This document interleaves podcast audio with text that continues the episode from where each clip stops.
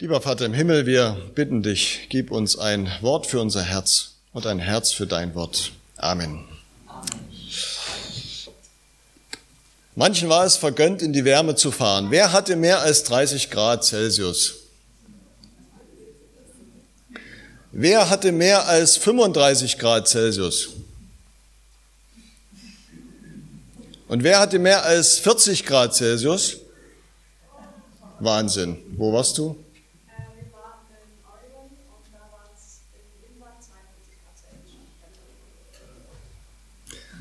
Aber du bist nicht vertrocknet. Super.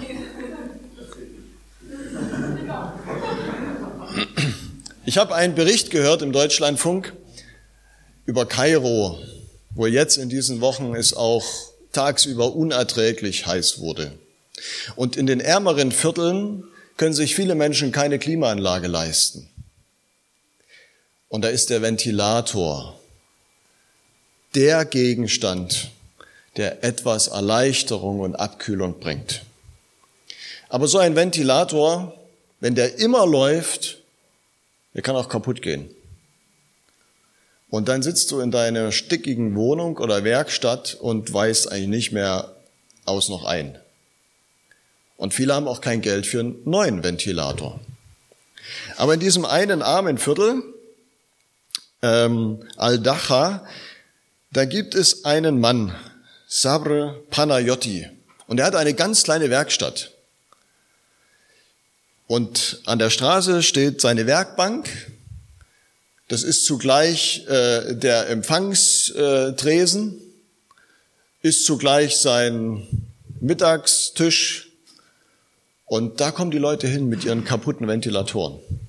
Und er nimmt die in Empfang. Und hinter ihm in seiner düster, dunklen Werkstatt sieht man überall Bauteile und Kabel und Kupferdrahtrollen und Werkzeug hängen. Und er hat dann einen Kollegen und sie beide basteln da zusammen und kriegen diese alten Ventilatoren wieder zum Laufen. Und er sagt übrigens, es ist völlig egal, ob die Teile äh, von Siemens sind, Markengeräte oder irgendwie ganz billig. Äh, jedes Teil kann kaputt gehen. Und er repariert die und er ist der Held in seinem Viertel. Der Ventilator-Reparierer. Und sein Vater, von dem er die Werkstatt übernommen hat, hat ihm noch mitgegeben, wenn mal jemand nicht bezahlen kann, dann tust du, was nötig ist und belässt es dabei. Und so macht es auch. Zwölf Stunden am Tag arbeitet er, denn auch durch diese Arbeit kommt gar nicht so viel rein, dass er mit weniger seine Familie gut durchbringen könnte.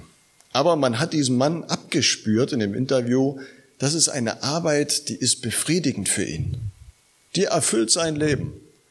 Und äh, er weiß, ich bringe den Menschen Erleichterung ins Leben und äh, ein bisschen Abkühlung. Den Hansa-Fans ging es vielleicht gestern auch so. Erleichterung, Befriedigung, jawohl, wieder gewonnen und äh, das kann nur besser werden. So, also, was hindert uns jetzt noch? Ja. Und dann gibt es aber auch die Erfahrung der Vergeblichkeit, dass du was anpackst und es gelingt nicht, äh, dass du dir was vorgenommen hast und die Pläne die stürzen in sich zusammen. Was nützt mein ganzer Einsatz, fragst du dich. Ist das alles vergeblich, alles für die Katz? Wir haben in der Toskana Urlaub gemacht bei einer Bauersfamilie. Die hatten Rinder und Schweine und Schafe, Weinberge, tollen Wein.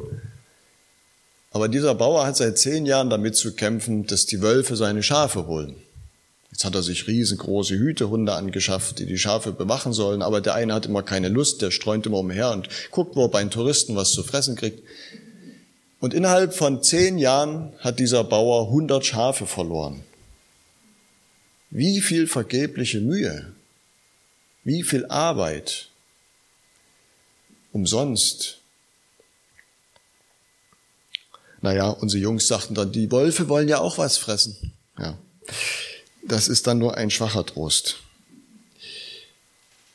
diese Vergeblichkeitserfahrung, dieses Gefühl von Sinnlosigkeit,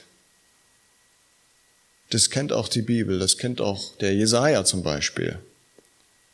Wer am Freitag die Herrnhuter Losung gelesen hat, der hat vielleicht gedacht, Mensch, so geht's mir gerade.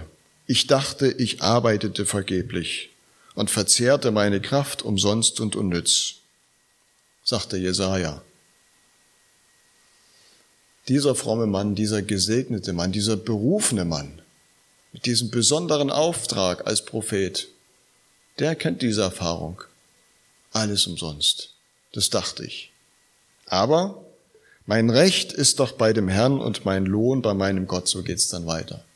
Da bekommt er doch eine andere Perspektive nochmal und um die geht's heute. Auch in der Gemeinde, auch im Reich Gottes, wenn wir ehrlich sind, kennen wir solche Vergeblichkeitserfahrungen. Da hast du dich um jemanden bemüht, jemanden immer wieder eingeladen, aber er kommt nicht. Da hast du jemanden begleitet, vielleicht auch, der Hilfe brauchte, der in eine Sucht abgerutscht war. Hast ihn besucht, hast dir Nächte um die Ohren geschlagen aber letztlich ließ er sich nicht helfen. Alles vergeblich? Da hast du gebetet für einen lieben Menschen, der schwer erkrankt war, um Heilung, um Linderung, um Besserung und er ist nicht gesund geworden. Da gibt's Enttäuschung über andere, da gibt's Enttäuschung über mich selbst. Ich hatte mir doch vorgenommen, ich will geduldiger mit den Kindern sein dem Urlaub, da haben wir doch Zeit miteinander. Und dann ist der Streit wieder eskaliert. Und ich habe wieder so einen Wutausbruch bekommen. Habe ich mich vergeblich bemüht? Es klappt irgendwie nicht. Der Apostel Paulus, der schreibt an die Korinther im 1. Korinther Kapitel 15, Vers 58, und ich will diesen Vers nur etwas streifen heute. Darum, meine lieben Brüder und Schwestern, seid fest und unerschütterlich und nehmt immer zu in dem Werk des Herrn, denn ihr wisst, dass eure Arbeit nicht vergeblich ist in dem Herrn. Die haben das scheinbar auch gekannt, diese Erfahrung. Es ist umsonst, es ist vergeblich gewesen, was wir hier gemacht haben, wie wir uns umeinander bemüht haben. Irgendwie ist nichts Gutes bei rausgekommen. Und nun schreibt ihnen Paulus dieses Wort.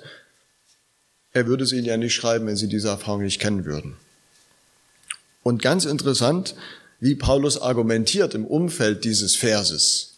Manche wissen das vielleicht, 1. Korinther 15 ist das Kapitel von der Auferstehung. Von der Auferstehung Jesu und von der Auferstehung am jüngsten Tag. Und da, von daher argumentiert er. Und er sagt, das Verwesliche muss anziehen die Unverweslichkeit und das Sterbliche muss anziehen die Unsterblichkeit. Es kann gar nicht anders sein, weil Jesus Christus auferstanden ist, weil er den Tod besiegt hat, weil er das Leben gebracht hat, letztgültig, endgültig. Deswegen gilt das auch uns, die wir an Jesus Christus hängen. Wenn wir an Jesus Christus hängen, weil wir an Jesus Christus hängen gilt das auch über unserem Leben. Dein Leben ist nicht vergeblich. Das, was du anpackst, es ist nicht vergeblich, auch wenn du jetzt vielleicht einen ganz anderen Eindruck hast. Jesus Christus hat die größte Sinnlosigkeit durchschritten, die man sich vorstellen kann, die größte Vergeblichkeit. Wie viele haben ihm geglaubt? Wie viele sind ihm treu geblieben? Wie viel hat er verändert? Bis Karfreitag, wenn man sich das Leben anschaut. Und dann Sense. Alles sinnlos, alles vergeblich. Wir dachten, er würde Israel erlösen. Nein. Und dann kommt Ostern. Dann kommt dieser Ostermorgen. Und er steht da. Und er bringt das Leben und neue Hoffnung. Und da stehen die völlig verzagten Jünger und Jüngerinnen auf und gehen raus auf die Straßen und fangen an zu predigen. Fangen an, sich um die Armen zu kümmern. Fangen an, einen Platz im Leben zu finden, den sie sich vorher nie erträumt hatten. Es kann gar nicht anders sein. Es wird etwas dabei herauskommen. wo du dich an diesen Auferstandenen hängst, dann wird auch bei deinem Leben, sei es noch so einfach und unscheinbar, etwas herauskommen. Von diesem Ziel der Auferstehung her argumentiert Paulus. Und da können wir uns auch unsere ganz irdischen äh, Bemühungen anschauen. Ich habe jetzt im Urlaub ein Buch gelesen und da kommt in einem Kapitel eine alte Frau vor. Die sitzt auf einer Bank vor einem Kanal und schaut den Schiffen zu. Sie ist Ende 80, längst Witwe, ihr Mann ist vor vielen Jahren verstorben und sie sitzt da, macht sich so ihre Gedanken, bekommt eigentlich kaum noch Besuch von ihren Kindern, die wohnen weit weg und sagt sich, wozu bin ich eigentlich da? Ist doch alles sinnlos. Und da setzt sich ein alter Mann zu ihr, Jones, kommt mit ihr ins Gespräch und erzählt ihr eine Geschichte. Und sagt, kennen Sie Norman Borlaug? Nee, kenne ich nicht. Dieser Mann war 91 Jahre alt. Da hat man ihm gesagt, du hast einer Milliarde Menschen das Leben gerettet. Wie? Kann doch gar nicht sein. Was habe ich denn gemacht? Dieser Norman Borlaug hat neue Weizen- und Maissorten gezüchtet, die auch in den Trockengebieten dieser Welt wachsen. In Steppen, in Halbwüsten. Die wurden dann angebaut in Indien, in Mexiko, in afrikanischen Ländern und man hat dann errechnet, dass er höchstwahrscheinlich einer Milliarde Menschen das Leben gerettet hat damit. einfach ein Agrarwissenschaftler, der seinen Job gemacht hat. Und dann fährt Jones fort und sagt zu der alten Frau, aber eigentlich war es gar nicht der Norman Borlaug. Es war eigentlich Henry Wallace, dem diese eine Milliarde Menschen ihr Leben zu verdanken haben. Ja, wer ist denn das? Ja, der war mal eine kurze Zeit Vizepräsident unter, unter Roosevelt.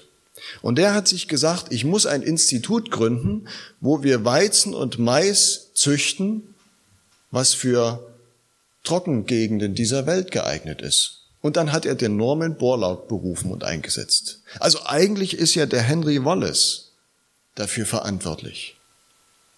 Aber Moment, das stimmt eigentlich doch nicht. Eigentlich war es George Washington Carver. Der ist später berühmt geworden, weil er die Erdnuss erforscht hat und 300 Produkte erfunden hat, die man aus der Erdnuss machen kann, auch die Erdnussbutter, wer sie mag. Und später knüpft er sich die Süßkartoffel vor und hat 118 Anwendungen gefunden. Aber als junger Student, als 19-jähriger Student, hat er einige Wochenenden mit dem sechsjährigen Sohn seines Professors verbracht. Der war nämlich interessiert an Pflanzen. Und er ist mit ihnen durch die Wiesen gegangen und Wälder und hat ihm gesagt, was es da so für Pflanzen gibt und für was die gut sind. Und dieser kleine Sechsjährige, das war Henry Wallace, der dort eine Vision für sein Leben bekam. Ich will irgendwie was mit Pflanzen machen. Ich will irgendwie die Pflanzen dazu einsetzen, dass es Menschen besser geht. Und dann gründete er dieses Institut und berief eben diesen Norman Borlaug. Und dann erzählt Jones weiter, aber der George Washington Carver, naja, der ist eigentlich auch nicht dafür verantwortlich, sondern eigentlich war es doch der Landwirt Moses aus Missouri mit seiner Frau Susie. Wieso das denn?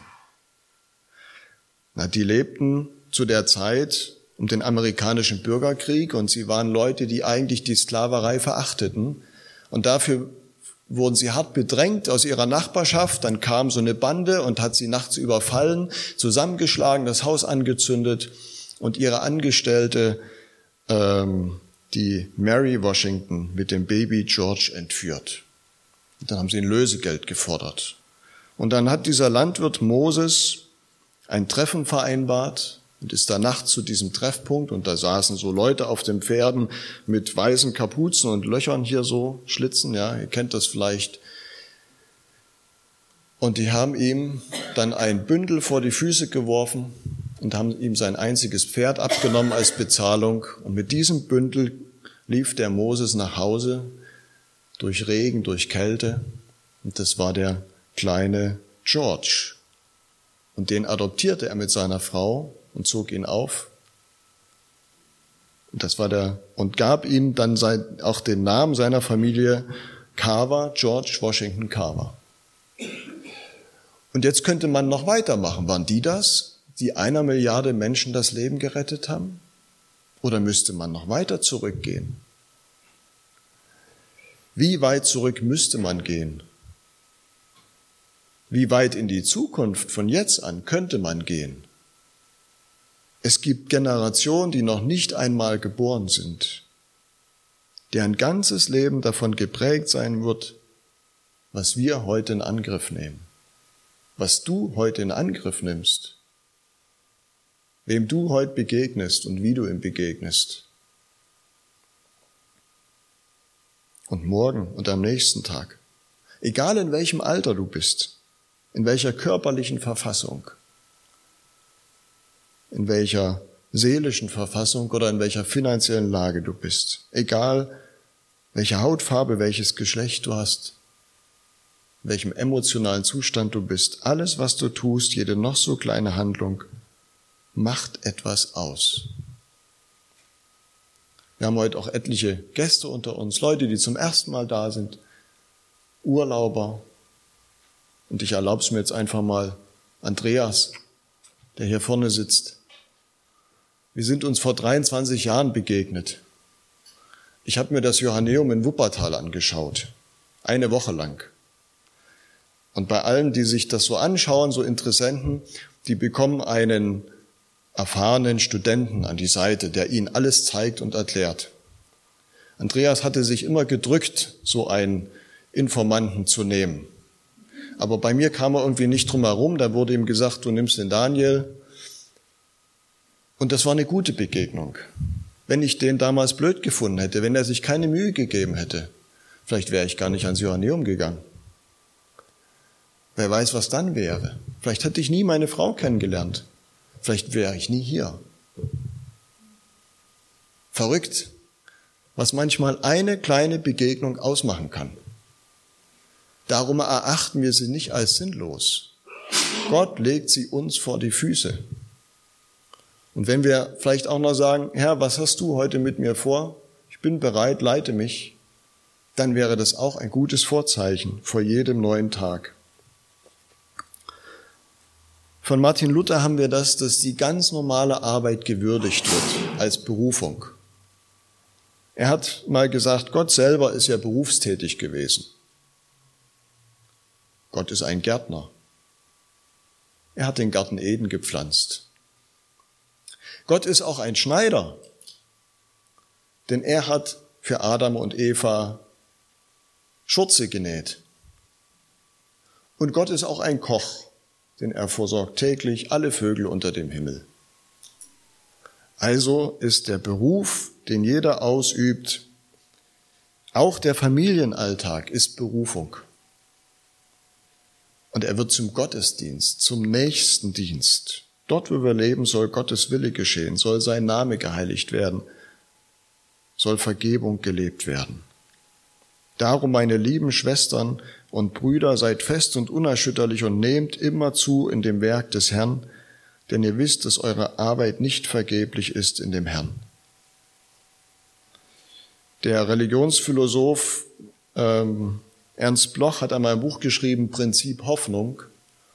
Und er hat darin auch erläutert, dass unsere Berufe dazu da sind, Hoffnung zu schenken.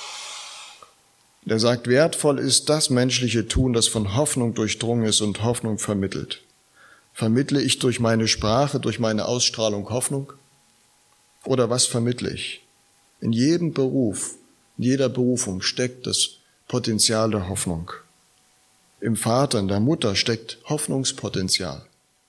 Der Lehrer, der Erzieher, dass er Menschen begleitet auf seinem Weg zum Erwachsenenwerden. Paidagogos, das ist der Menschenbegleiter. Oder der Arzt, Hiatros, der Heilkundige, er vermittelt Hoffnung auf Heilung, auf Gesundwerden, auf Besserung. Im Polizisten ist Hoffnung. Es kommt von Polis, von Gemeinschaft. Hoffnung auf Sicherheit, Hoffnung auf Geborgenheit darf der Polizist vermitteln. Von allem, was wir tun, sollte Hoffnung ausgehen, wie wir einander begegnen, wie wir miteinander sprechen. Ernst Bloch schreibt, ein guter Architekt ist der, dessen Häuser gebaute Hoffnung sind. Hoffnung auf Heimat, auf Schönheit. Die Bank gibt Kredit. Das kommt von Kredere, von Glauben, von Hoffen. Mit dem Geld kann ich vielleicht was anfangen, kann ich mir eine Zukunft aufbauen die besser ist. Eine gute Bank ist eine Bank, die Hoffnung vermittelt. Das, was wir tun, ist wertvoll, wenn davon Hoffnung ausgeht. Egal wo du stehst, egal was du tust. Durch dich darf Hoffnung in diese gegenwärtige Welt hineinsickern. Dass Menschen erfahren, es lohnt sich zu leben. Und letztlich, dass wir von Gott getragen sind, dass er mit uns geht und ein Ziel für uns hat. Und wenn etwas nicht gelingt, dann lassen wir uns nicht entmutigen. Bonhoeffer hat einmal gesagt, ich glaube, dass unsere Fehler und Irrtümer nicht vergeblich sind und dass es Gott nicht schwerer ist, mit ihnen fertig zu werden, als mit unseren vermeintlichen Guttaten. Über allem steht das Vorzeichen der Auferstehung, des neuen Lebens, was Jesus Christus schenkt. In ihm sind auch unsere Irrtümer und Fehler gut aufgehoben, unser Scheitern wir dürfen immer wieder mit neuer Hoffnung einen Neuanfang wagen. Und was wir tun, ist nicht vergeblich. Auch das Kleine nicht. Wir haben es gehört in der Geschichte.